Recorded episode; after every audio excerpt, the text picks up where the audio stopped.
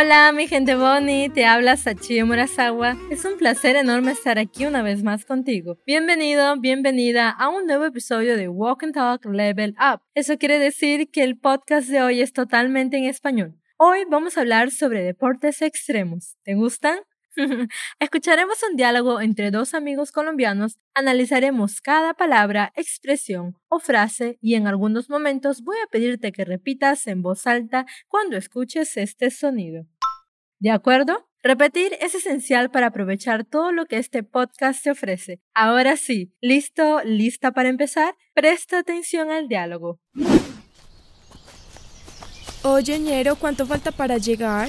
Tantico. Pues puchica, ya estoy muerta de cansancio. ¿Ya estás embellucada? Todavía nos falta el piragüismo. Pues, ¿es que eres un lichigo? No, te he dicho que la catarata quedaba a dos horas del centro. Pero ya van tres horas de senderismo. Mm, ¿Sabes decirme en dónde están? ¿Qué están haciendo? Escuchemos una vez más. Oye, ñero, ¿cuánto falta para llegar? Tantico. Pues puchica, ya estoy muerta de cansancio. ¿Ya estás embellucada?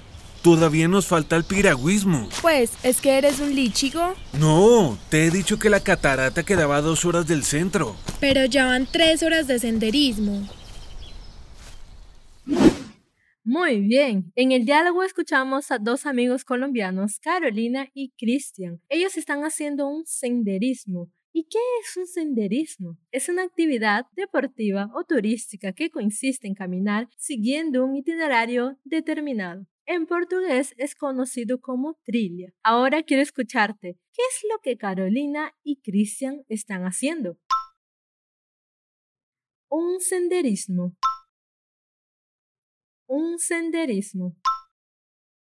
Genial. Carolina empieza diciendo, oye, ñero, ¿cuánto falta para llegar? Ese oye sería algo como hey. Y ñero es una abreviación de compañero. Vamos, repite. Oye, ñero.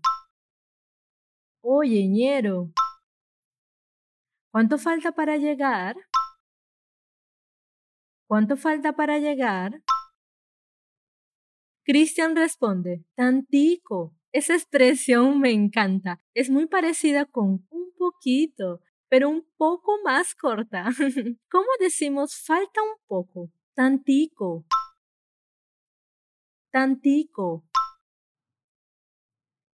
Carolina molesta responde, Jue puchica, ya estoy muerta de cansancio. Ese jue puchica es una expresión bien colombiana que muestra enojo, rabia o enfado. ¿Sí? Ahora repite como si estuvieras molesto o molesta. Jue puchica.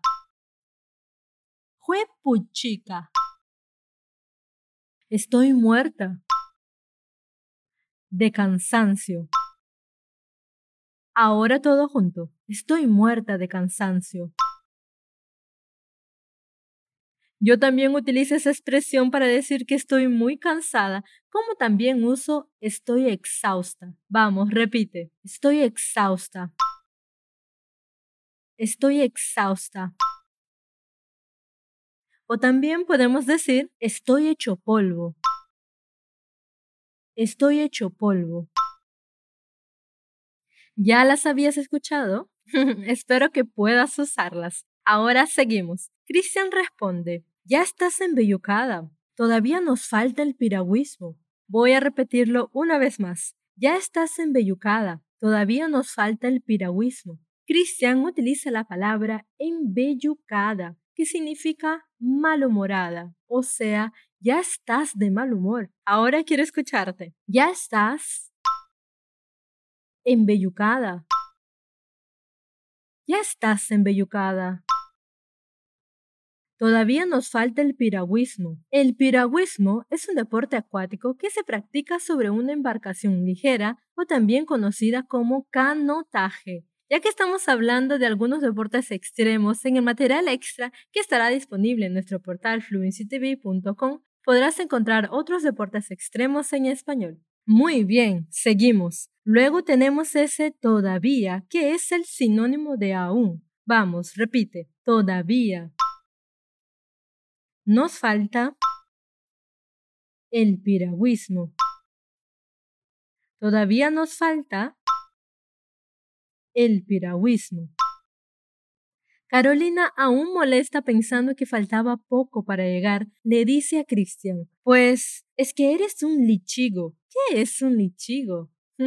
es una jerga para llamar a alguien de mentiroso y ella utiliza el verbo ser conjugado en la segunda persona. Tú eres. Por eso ella dice, pues es que eres un lichigo. Repite, pues es que eres un lichigo.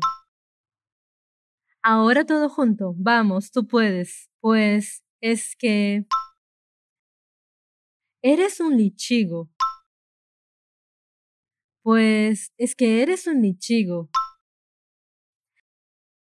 Cristian responde, no, te he dicho que la catarata quedaba a dos horas del centro. Mm, parece que Cristian ya le había avisado a Carolina que el sendero iba a ser un poco largo. Ahora quiero escucharte. No, te he dicho que la catarata